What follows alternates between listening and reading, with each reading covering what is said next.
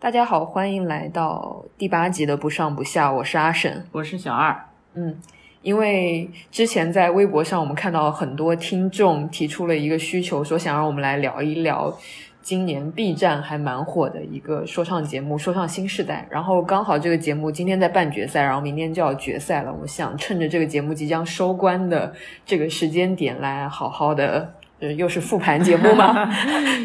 称不上复盘，也不是复盘吧，就是一起聊了嘛，嗯就正好它也结束了。中国新说唱昨天也决赛了，嗯也结束了，相当于今年三个说唱类的节目也都告一段落了嘛。首先，这个节目就是小二是全程都追的，然后我我每一集都看完了，然后它每一集超长，操就是长到五六个上下加起来就五六个小时啊。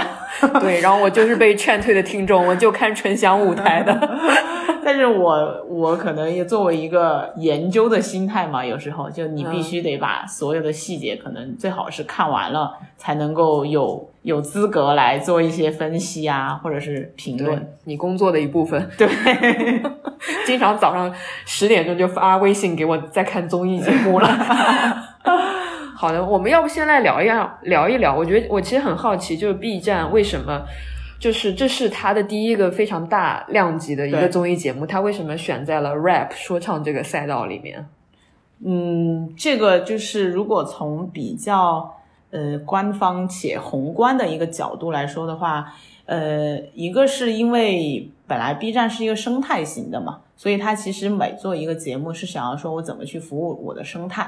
而且它的受众是年轻人，就是这几年其实说唱确实是很多现在比较年轻的一些受众他们很喜欢的一种方式，就是觉得哎这个东西很酷很潮，然后同时会影响到他们的一些呃购买、穿搭、一些消费的情况，所以这一定它是一个很年轻的品类。那年轻的东西一定 B 站是想要碰的。嗯然后还有一个点是可能。嗯，从音乐区这个角度，就是从音乐，哎，我们这个呃整个 B 站的分区里面，音乐也是一个挺大的一个品类。然后，如果是想要包括 B 站，不是今年也是和 QQ 音乐有一个非常大的一个官方合作，就是想要推广整个音乐区的一个壮大，所以就是做一个音乐类的选秀，然后是一个年轻人喜欢的一个音乐品类的选秀，其实是还是能够说得通的。就是虽然从从制作的角度上来说是很难，市场已经是。它不是一个对市场来说不是一个全新的品类，就是爱奇艺做了三季之后，它不管是客户也好，用户也好，然后所有的整个综艺的市场都知道说唱是个什么东西，大家是有感的。其实一个垂类的东西到这个阶段的话，嗯，对后面的人来说是有难的地方，但是也有很很有优势的一个地方。嗯，等于说你站在这种先驱者已经被你开辟好的道路上，对去挖金的那种对感觉。对对对、嗯对，其实你最难的就是你怎么样做的跟他不一样，且做的比他好。对所以可以说，还是第一个吃螃蟹的人可能永远是最难的，但他不一定是收获最多的，会不会？也不好说。也不好说，对，哦对嗯就是他说唱是他们是做的很好啊，爱奇艺永远都是第一个吃螃蟹的人，对像说唱是他们是吃到了很大的红利、嗯这个节目，但他们后面包括像做国风，嗯国风美少年，包括现在做的虚偶，其实他们也都是想要去做第一个尝试的人，但其实都没有很成功。嗯，但是对于爱奇艺来说，我觉得他们不得不这么做，因为爱奇艺是一个没有没有爸爸的，就我们经常说，它其实是它是一个很比较要靠自己的内容的一个平台，因为因为它没有背后的一个腾讯有腾讯，腾讯有腾讯爱，奇艺优酷只现有在爱有奇艺阿里，对，爱奇艺只有爱奇艺，芒果有湖南整个体系在后面，哦哦嗯，所以爱奇艺一定是要做那个创新的人，好的，我补充一下，他刚刚说的虚偶是虚拟偶像，虚拟偶像，我对怕很多听众不知道，我也是第一次听人这样简称虚拟偶像啊为是吗虚？偶。我们都这样说虚嗯偶哦、o k 好的。我其实想问，就是你刚刚说做一个说唱节目能给 B 站生态带来好处，就仅仅只是说这个东西也是年轻人会更喜欢的吗？还有别的更多生态方面的考虑或者什么吗？就是它对生态肯定有有好处的一点，就是我们那个节目上线之前，我不知道你关没关注到，就是 B 站多了一个，就它的 tab 上面多了一个区叫说唱区。在音乐下面的吗？不是在音乐下面，它在很高的位置，在上面的那一个栏目的 tab 就是影视区，后面就是说唱区。之前哦是因为有学习区，还有什么抗议专区，类似于这种。其实它相当于是新开了一个嗯区，就专门叫说唱区。然后它会引进所有嘻哈圈的一些 rapper 厂牌进行入驻，然后在在我们的平台上面发他们自己的内容。哦其实它相当于是我们做这个节目之前就已经做了这一系列的一些预热和一嗯些活动，然后来相相当于把整个站内的一个关于嘻哈音乐、说唱音乐的一个氛围给它做起来。嘻哈的 B 站基建一样，，对，就相当于啊，要给大家形成一个印象，就是说啊，B 站有非常非常多说唱的内容，嗯而且很好，很专业。所以我如果想要听说唱或者想要了解说唱，我就得去 B 站。那你刚刚也说到了，就是你们不是第一个吃螃蟹的人，但是最难的是怎么跟以往已经有一定口碑的节目做出差异化对。我觉得这个差异化是很难的。然后，的确，说唱新时代出来之后，我觉得凡是看过这节目的人都能非常 get 到这个节目的差异化到底在哪里。对我觉得，呃，其实就是这些选手就是。嗯，表达的内容首先跟以往的所有 rapper 会很不一样。大家嗯很多人形容这个节目是很新鲜、清新，对带来活力那种感对觉，对因为你看不到以往那些 rapper 一天到晚嘴巴里讲的 diss 呃车子、金项链、啊女人这些东西，对对对对对然后这些 rapper 首先很年轻，然后他们的讲的那个内容的那个宽度、广度、深度其实都有，嗯嗯，对。也比较多元，对对啊对选是手的类型，所以我就很好奇，B 站最早在策划这档节目的时候是怎么找到自己的差异点的，或者怎么定位自己的差异化的点的？其实你看节目也可以看出来，呃，我我觉得还是就是可能会跟爱奇艺的节目有很大的关系，是因为爱奇艺节目最开始就已经。不管是通过它的宣推的方法，因为爱奇艺是一个很会宣传的一个平台，嗯就是他们的节目的宣传的点都找的很多，然后他们可能就是给外界的一种印象就是，呃，爱奇艺的说唱节目就是只有那些内容，就是只有车子啊，女人，我我要有钱，我要怎么怎么样，然后这个印象其实太深刻了，嗯所以其实这个这是一个很好抓的点，嗯就是这个点已经够大到每一个人都能够有感。那作为我他的对手来说的话，其实是很容易抓到他的弱点的。所以就是一开始，其实 B 站这档节目肯定是已经就定定位在了说，我一定要做不一样的表达，就是我要从歌词上面去做文章。嗯就是因为本身说唱，你从它的文化基因上面来说的话，它就是一个以前就是没没权没势没钱的一些黑人群体，他们要通过这个东西来表达自己的生活，表达自己的反抗嘛。所以这个是是最最最底层的东西。只是这一次说唱新时代这个节目又把这个东西在中国的这个综艺市场上来说更加极致的表达了一下。它可能极致到完全都没有人在讨论 音乐，就是都在讨论歌词背后的背后的故事啊，嗯每个人的一些表达，就是大家首先看到的是它的歌词的文本。嗯对吧？就是并不是说这首歌怎么怎么样的好听或者什么，它它可能最后已经极端到了这种方式。但其实爱奇艺的弱点非常明显，嗯，它的弱点很明显，那它的对手就很容易抓住它的。嗯，不一定是可以说是弱点明显，就是他打的那个点太极致了，反而给对手留出了很很多的空别间的可以对打的我空只间。打你这一个点就行了，对没有对对别的东西也就还好嘛。嗯对，所以之前像有听众在微博里面就是提问说，很好奇这档节目的选角是怎么选的，因为他们觉得这档节目的选手都好可爱，啊，哎很好有棒意是吧思，？对、啊对，所以也想了解一下选角的原则，或者有没有一些就是大概我们知道选角肯定会有定一些方向这种的嘛，嗯，嗯选角嘛，肯定就是呃，本来原来是想选很年轻的人的，就好像还有规定年龄。我最开始看到的时候，后来可能也是呃有一些实实际的一些困难吧，就把这个原这个年龄给去掉了。然后首先你要找的人就是和爱奇艺的节目不一样的人。 嗯，就是不是那种 underground 的那种，就天天混地下，然后有很多 beef 这那的。虽然那些人可能说唱很厉害，嗯但是他一定不是符合《说唱新时代》这个节目的一些人，嗯所以当时选角肯定是从他们的呃作品的表达上去出发的，嗯就是我去再去海搜一批。呃，自己也在玩这种音乐，然后自己也有一些作品，然后你去看他的歌词的表达里面有没有很不一样的地方。嗯如果有的话，这些人就会进到选角团队的整个的一个 list 里面。所以选角时候，可以说这个立足点已经把这个立足点定在了歌词的意义、歌词的意义对这个点了，对是吗？？就你之前的作品里面有没有就是很不一样的嗯你的想法、你的生活，嗯呃，你的一些对世界的观察？嗯嗯，OK，嗯，明白。对更多从文本意义上去解析歌对词，对这个对点对是你对们重重要的抓手。对，嗯因为说实话，音乐这种东西是可以在帮助他们去做的。啊，嗯就是综艺节目的这个对音乐指导团队，对这种是可以，对，嗯，可以加成选手，可以加上很多的。这些先天不足，对对嗯，对对，嗯，对，所以我们今天在那个一个播播饭局上播客主的饭局上，有个播客就说，呃有个播客是这个节目的资资深粉丝，对，有个主播，对，然后他就说，他去听某些选手早期的网易云的作品，跟在 B 站里这个节目里的作品，就 live 发的现版本，嗯发现天差地别，以前的网易云音乐的作品根本不能听。 嗯虽然是同一首歌， 对，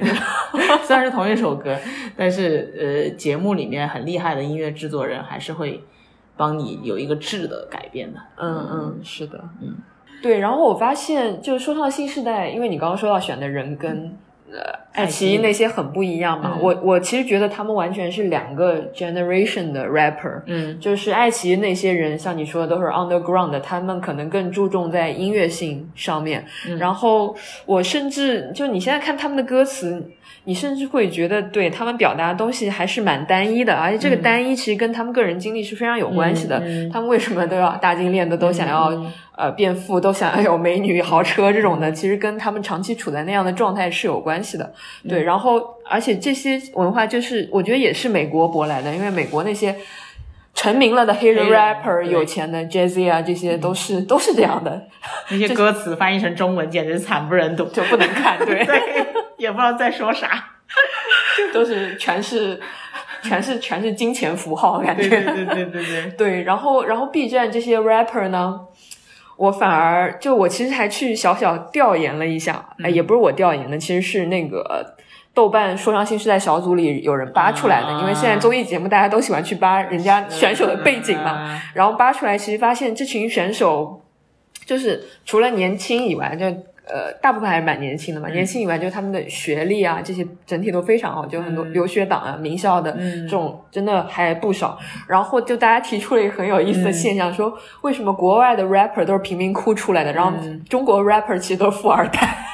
嗯有这种感觉，他说嗯中国有有你有你你不是富二代，你好像都搞不了 rap 这种东西。感觉每个人都很有钱，已经很有钱了，对，就是他他有钱，所以他有那么多阅历，他有那么多可以写进故事嗯而里。嗯且他有那么多闲情逸 致来搞这些。我们那个选手懒惰，嗯他不也是一个家境不太好的孩子嘛？对他的话，就会是一个，嗯，他的那种情况就是相当于通过说唱想要来改变自己的命运啊。嗯然后因为他家里也很不好，嗯他就还算一个比较典型的，就是玩说唱的那种原始一点的玩说唱的那种人。，对他和纳奇沃夫是最像爱奇艺那些爱奇艺节的目的 rapper。对对对对嗯对，嗯对因为硬选手多元嘛，就是要硬核的一些选手可能还是要的，嗯，嗯，只是他不会是一个主流，嗯而且他想要具体展现的东西也会不一样。可能我们可能这个节目就不会一味的去强调懒惰的说唱能力有多好。里面马思唯不是也老批评他嘛，而是去强调他想要表达的东西，嗯嗯，包括他自己的一些经历，然后和他们合作那一首歌，他他想要通过这个东西去表达自己，所以就是不是说你强调的不是你的 rap 的能力，而是你表达自己的能力。嗯，对，我觉得 这群新的 rapper 在这一点上面完全证明了他们自己。就是你看了这节目，就我光看作为一个光看舞台纯享的观众来讲，嗯嗯就是你你你看了这些舞台，你会发现他们的确拓宽了你对说唱歌词、说唱嗯到底能唱什么的一个、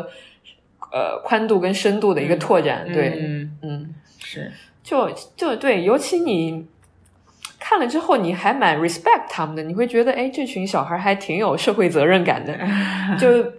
前一周那个圣代书院来信就很火嘛，嗯然后我嗯我我是知道这首歌之后，我才知道了啊，原来还有个豫章书院这么个事件，啊嗯本来我都完全不知道这件事，嗯然后我就去搜了豫章书院，我才知道啊，原来 B 站是当时唯一一个呃揭露豫章市院书院这件事情的一个网络媒体。对，然后还有一个蛮有意思的点，就是我看了呃两篇文章，有一篇是二零一七年的时候，当时二零因为二零一七年是中国说唱元年，当时一下子说唱节目因火了为之中后国，有嘻哈，对，然后有人就去用爬虫把这些节目里所有的歌词爬下来，看哪些是高频词汇嘛。嗯然后今年呢，呃，网易旗下的一个新闻媒体也做了一个事情，然后把今年的三档说唱节目的爬虫数据给公布了出来。然后你就对比一下，你就会发现说唱啊新时代的这个高频词跟以前一七年的那些高频词其实是很不一样的。就是我觉得这些高频词反而好像好像也能解解读出一些东西来，就是。一七年的那些高频词，就是一些呃金钱、车子、女人，或者有一些永恒的，像世界啊、时间啊这些词是所有兄弟，兄弟这些词是所有说唱大家都会提到的词。但今年的那个说唱新时代的节目有一个词，我觉得很有意思，就是爸爸。爸爸成为了一个高频词， 那是因为有一首歌， Rose Doggy 有一首歌叫《叫爸爸》，对对然后对里面就一直在叫爸爸，叫爸 爸。可能这首歌本身就贡献了很多。对，这首歌嗯一定是贡献了百分之七八十的“爸爸”这个词的。是的，但我听了一些别的呃说唱新时代的歌，我觉得爸爸也还是出现蛮多的。啊，对，有家庭关系的、是父子关系的，是的，然后就这个爸爸，其实我觉得有蛮多指代的，嗯就一个是。我觉得是不是因为这些新的这些 rapper 他们本身年纪很小，然后可能也正处在一个叛逆期的结尾那嗯种感觉，所以就是因为爸爸代表了一个家庭关系里的一个权威的一个代表嘛，所以他们可能很急于向父亲证明自己的能力啊，这种我爸爸有一个这种权威的那么一个代表在，嗯然后还有一层，我觉得可能就是一个真实的一个父亲，就他们可能跟父亲有矛盾啊，要跟父亲和解啊，或者做了过一些叛逆的事情什么的。嗯然后那首《Rose Doggy》那首歌呢，他那个爸爸其实指的是甲方爸爸，是职场里的一种资源掌控者的一个代指。他那首歌其实唱的就是他不满一个现实中甲方只有点头哈腰、卑躬屈膝才能生存的这么一个现象。啊嗯，对，所以我觉得，尤其这个第三个这个解释是还蛮还蛮蛮蛮蛮有意思的，就以前以往的作品，说唱作品里不会嗯讲到这个层面。嗯嗯，就是更更有一些现实的意义，就它反映了更多现实生活中的一些普普通人的共鸣。对对对。是的，所以你会，我会觉得，就是说，现在这些年轻的 rapper，就是他关注的整个世界是非常大的。就除了这种家庭关系啊、校园生活以外，你你会发现他们就是从别的那些就是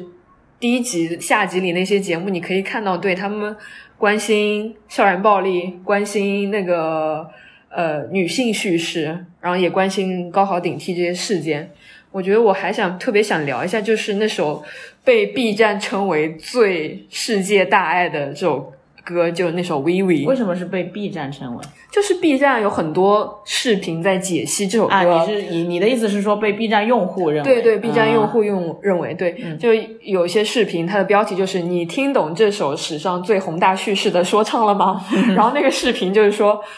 把那首歌的音乐铺在下面，然后画面里全部都是那个九十历史年代事件所有的世界历史事件。对然后我当时去看这个视频，我看完就我就当时有一个疑问，我又在想，哎。因为这首歌我知道是好几个 rapper 他们一对一一起合起作的写的嘛，嗯我就很好奇，我就说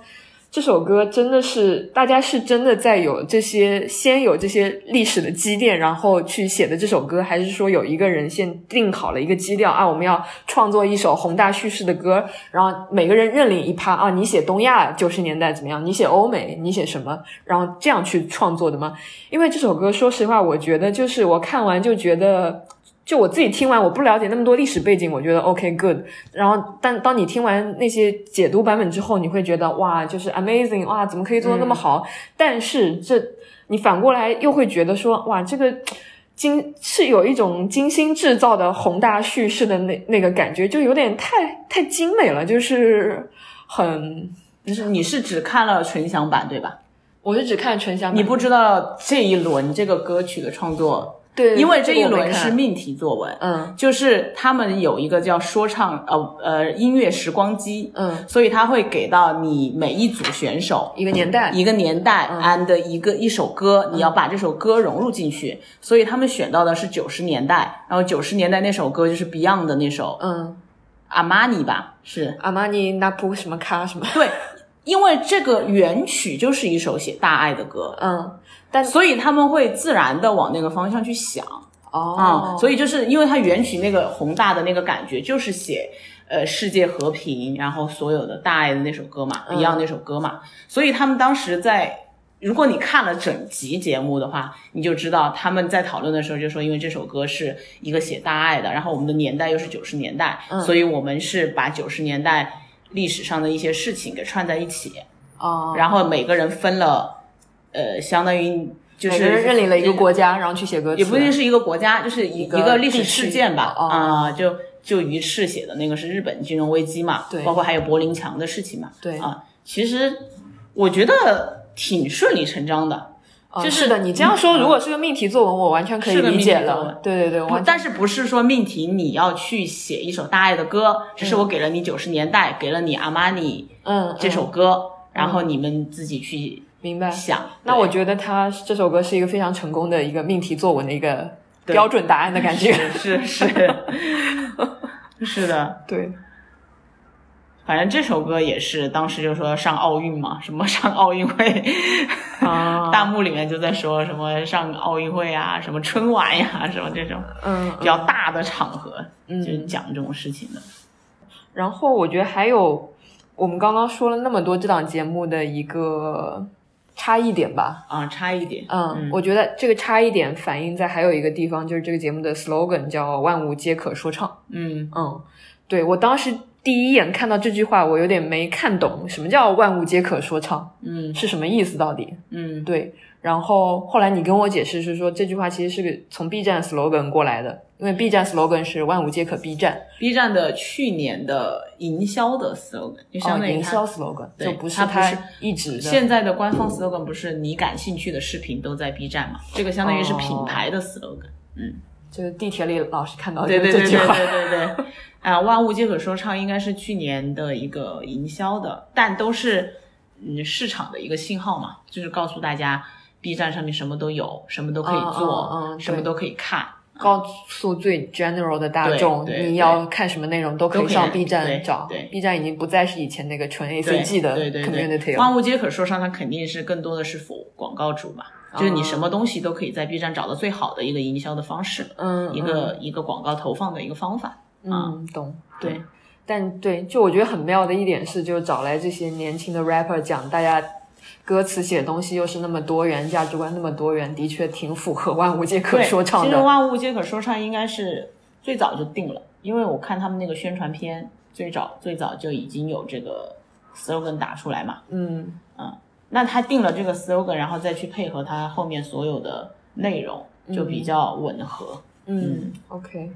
然后，但我我会发现还有一个事情，就是说这个节目始终还是还是没有出圈。你觉得你你同意吗？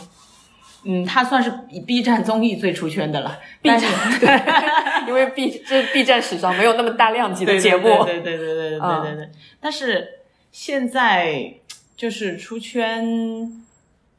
和你的口碑，就是有时候挺难 有时候是矛盾的的。。对对对对，你想出圈的很多东西，其实都是像现在最出圈的就是演员请就位，嗯，但是大家出圈他的东西都是什么样的内容？是这跟我们聊小宇宙是一个对道理。这跟 B 站整体的生态也是一样的，就是这跟 B 站的内容可能整体也是有有一致性的。但是作为可能啊，我我我觉得作为第一档节目来说的话，首先是要保证质量和口碑，嗯因为你如果靠骂名出了圈的话，B 站的用户和其他用户可不一样。就是你你你自己把我们自己家的东西做成这副鬼样子的话，我可能是不会让你生存的。我可能直接就走了。 就离开平台对了就是你可能都没有出圈的机会。就是像口碑的话，可能还有有机会。其实跨年也是一样的嘛，跨年 晚会，可能你出圈了，但你最核心的用户丢失了。嗯，或者是你在内部会很难受啊、因为 B 站首先它还是保证自己是一个很精品的一个感觉嘛，就它所有的内容，嗯，它首先是一个很精品的内容嘛，所以第一个的话就很难，就是嗯它第一档如果想要做这种，就是已经是向着很大众化的一个品类，嗯和一一种形式去做，他能做到现在这个样子，我觉得已经非常非常不容易了。嗯，就还有一个现象，我也觉得蛮有意思的，就是以前在中国的综艺这个语境里，我们讨论综艺节目很少带导演名字，嗯就是大家只知道啊有有《中国好声音》这个节目，但我并不知道导演是谁，我也不 care 导演是谁。嗯但这档节目，这个你去豆瓣评论里看，大家都在说严敏，然后你会发现意外，哎，严敏的粉丝还很多。就是我就很好奇，中观中国观众什么时候开始关注起综艺节目的导演来了？就过去我我我最知道的导演名字可能就是车澈，啊，对中国有戏，因为他出镜了，他对，他当主持人他当了。主持人了。对，那你看严敏他有出镜了没有吧？他以前他以前在《极限挑战》的时候就已经挺有名气的了，但是因为极挑在 B 站的口碑非常好，嗯嗯，就是它本来就是一个很符合 B 站的一个节，就极限挑战，嗯它本来就很符合 B 站的一些年轻人他们想要看到的那种那种真实的，嗯然后那种很很很有硬核的一些尔虞我诈，然后大家都玩真的的那种感觉。啊，就是《极限挑战》里面的人，你就会觉得孙红雷或者黄渤或者黄磊，他们玩的都是真的，嗯就是我今天就是要把你弄到怎么怎么样那种感觉，而不是我是来做秀。嗯所以那种那种感觉的节目在 B 站一定是最受欢迎的。所以《极限挑战》本来它好像版权上也是有播出的，嗯所以整个反馈也是很好。所以去年的 B 站的那个百大 UP 主的晚会嗯颁奖是请了严敏去做颁奖嘉宾的。哦啊，他当时就说，呃，当时主持人就问他啊，严导什么时候和 B 站合合作一档综艺啊？他就说我随时就是等着。嗯嗯，嗯，所以以那个粉丝就是 B 站的用户本来就会把这些东西当成是自己的的内容嘛，所以他们也都一直在 Q Q 严导说，哎，什么时候来合作呀，什么什么的。嗯所以他本本身这个严敏这个导演在 B 站的受众当中就很有，至少在综艺的这一群受众当中就很有粉丝一基个础一个粉丝基础。对，还有一个点是，严敏她做节目，她很有自己的风格，嗯就她的风格非常非常的，呃，有有那种独特的感觉。就像罗英石，就韩国的罗英石，他其实做节目也是有自己的风格的。如果你想要让大家记住你这个导演，那一定是你做的节目都有你自己强烈的个人的印记嘛。嗯所以像什么德云逗笑社也是他做的。其实很多我我看很多观众在说，其实严敏是在用极限挑战的方法去做所有的节目，嗯，就是他是用极限挑战里面那种设设计一个大的大的游戏的框架。嗯其实说唱新时代这个节目，你也可以看作它是一个大型的游戏。是的，但我嗯看见那些什么比特 币、币呀那些，我就哇，好头疼啊！你们搞这些有的没的这种，我就气了。其实那些东西真的不是很重要，哦就是你听起来好像它很严重啊，你要被淘汰什么，其实根本没有， 就是感觉最后变成一个只是大家玩一玩的一些东西，嗯但它可能从那些设计上面会去刺激这个人物。嗯就是它是通过这些设计和游戏去把人物的最本真的东西刺激出来， 嗯这是这些游戏和规则的目的，而不是这个游戏和规则本身。嗯所以他现在有一套很很独特的方法，我觉得就是他会有一套游戏的规则和设计去刺激他的节目里面的人物的表现。嗯，像德云对校社也是一样的，其实大家都说德云对校社也感觉是用一个，就就腾讯视频今年德云社的那个团综嘛，嗯也是他做的。嗯，所以可以说严敏已经挖掘出了自己那个，对，就是有有一种持续的就成功的一个秘诀的一样的感觉。对，其实我觉得他在中国的综艺导演当中是有自己的独特的那一个东西，嗯那个发展出来了对对对，嗯，然后我其实我最近我我我同事里面也有人在看看那个《树上新时代》嘛，嗯然后他们因为是外国同事，然后他就给我推荐了。我就跟他聊，因为他是美国的，然后我就跟他聊，哎，我美说国人吗？ A B C 其实是啊、嗯 o k 对，然后我就跟他聊那个，我说美国有这种呃嘻哈说唱的综艺节目吗？然后他就说，首先很少，嗯有是有的，就是去年出过一个呃嘻哈新节奏 Rhythm and Flow 对那个节目，然后。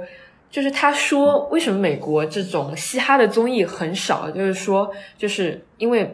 rap 在美国已经是很成熟的是一的个文化了。然后对他说，美国的 rapper 其实最被认可的出出来的走向大众那个渠道，永远都是通过厂牌、通过出专辑这类对很正规、很成熟的渠道出来的。对。如果一个 rapper 是通过一个综艺节目，像选秀一样的 talent show 这种出来的，反而会被认为就还低一级，因为他没有受到过市场的检测，嗯他没有嗯卖出过多少专辑嗯或者怎么样。嗯对，所以我觉得从他这个 comment 里，其实你就可以看到一个成熟的音乐市场跟不成熟的音乐市场，一个歌手要出来的路径是非常不一样的。这不就是我们和十一聊的那两集内容吗？就是为什么中国得要有综艺音乐综艺节目推出这些，因为我们嗯没有音乐行产业嘛。嗯，我们两集都在聊这件事 情啊，就很多东西绕绕到绕绕又回来，对绕到根源上，其实 是同一个其那实是个一。样的。对对对，是的。但是美国那个 Rhythm and Flow 其实非常好看，嗯就是 Netflix 它有自己的。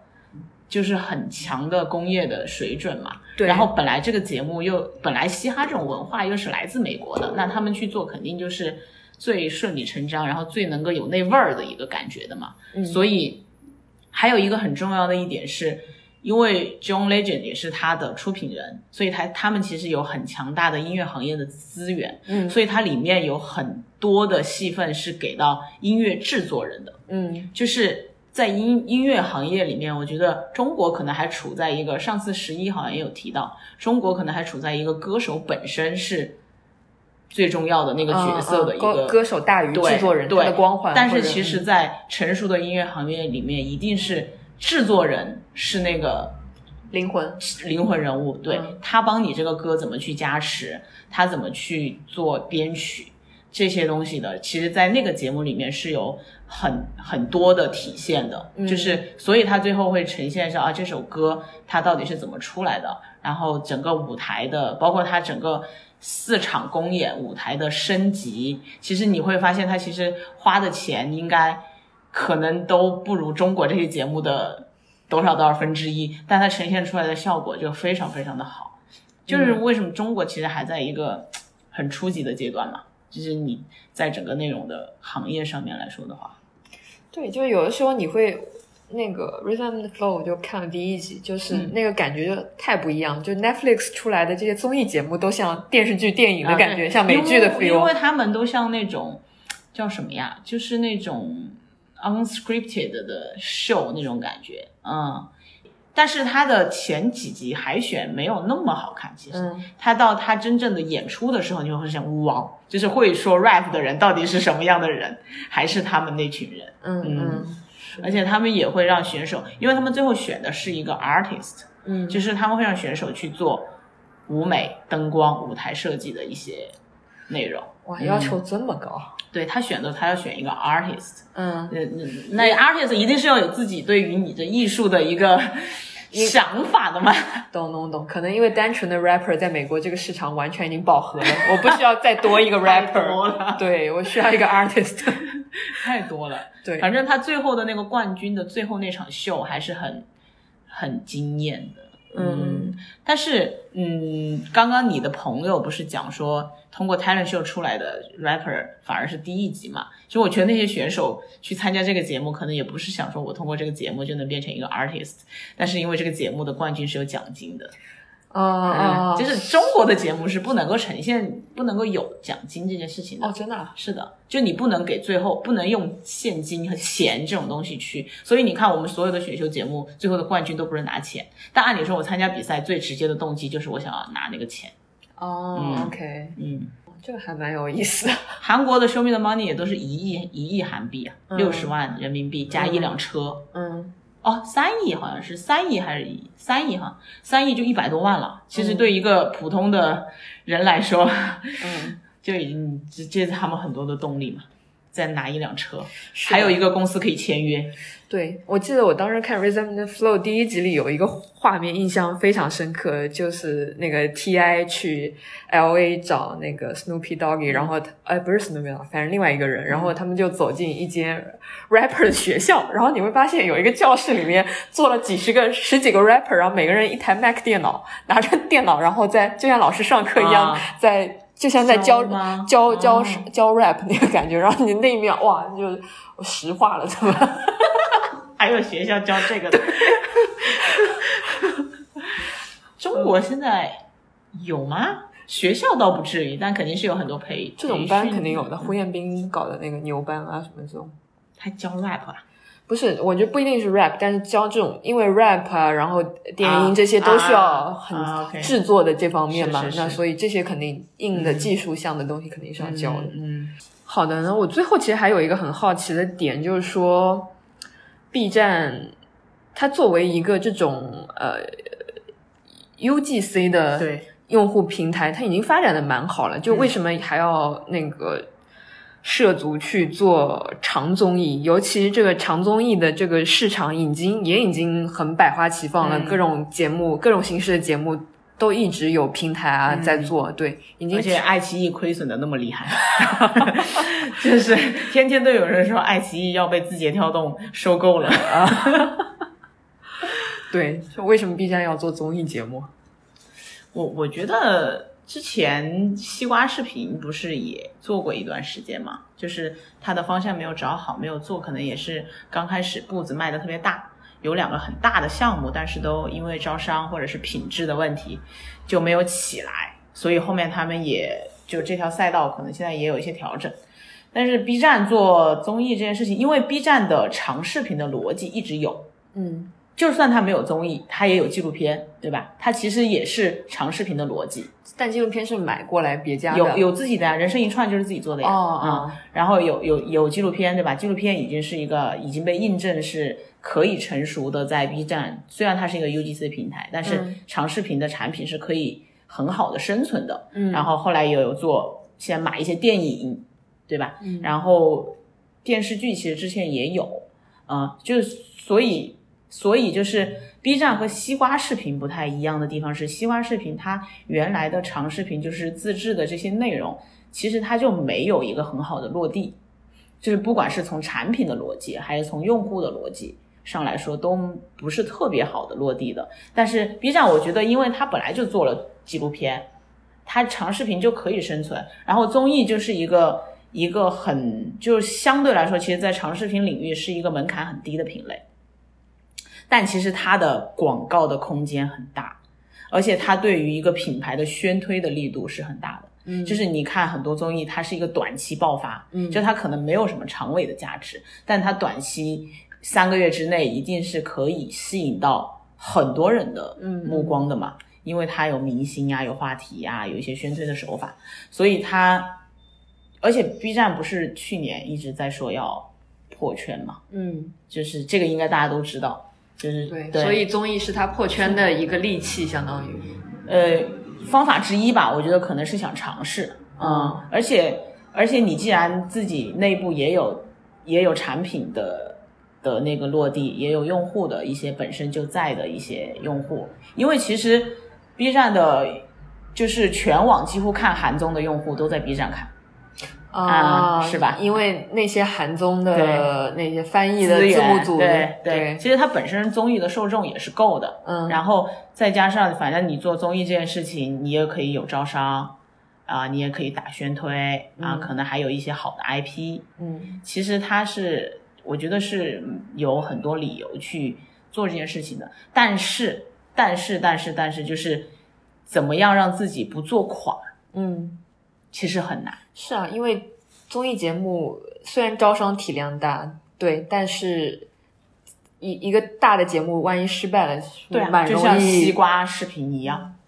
所以，所以就是因为综艺，其实它的投入，如果你要做一个大型的，其实是很多钱。嗯就是有时候我都多到不能理解，我就说为什么做这个东西要花那么多钱？这些钱去做几个好的文艺片儿不行吗？就是那种可以去参赛的文艺电 影嗯嗯嗯儿嗯，就是去扶持一下我们好的那种电影导演多好呀，那种感觉，就是他还是就就很花钱嘛。嗯然后所以就是你看 B 站在说唱新时代之前做的都是很小的。嗯就是他可能想，就是跟 B 站一贯的做事风格可能也比较像，他比较想要先稳稳的先去做一个尝试，做一些测试，而不是一来我就要高举高打，可能跟他也没什么钱有关， 因为西瓜视频背后是头条嘛，它就有那个财大气粗那种感觉，但是。所以 B 站它因为它做了一些小的项目，可能不管是内部外部都有一些培养和教育，嗯，然后再来做这样一件事情。但是其实做这件事情之前，我觉得风险也是非常非常非常大的，嗯所以也只能说是一一场博弈和赌博。嗯，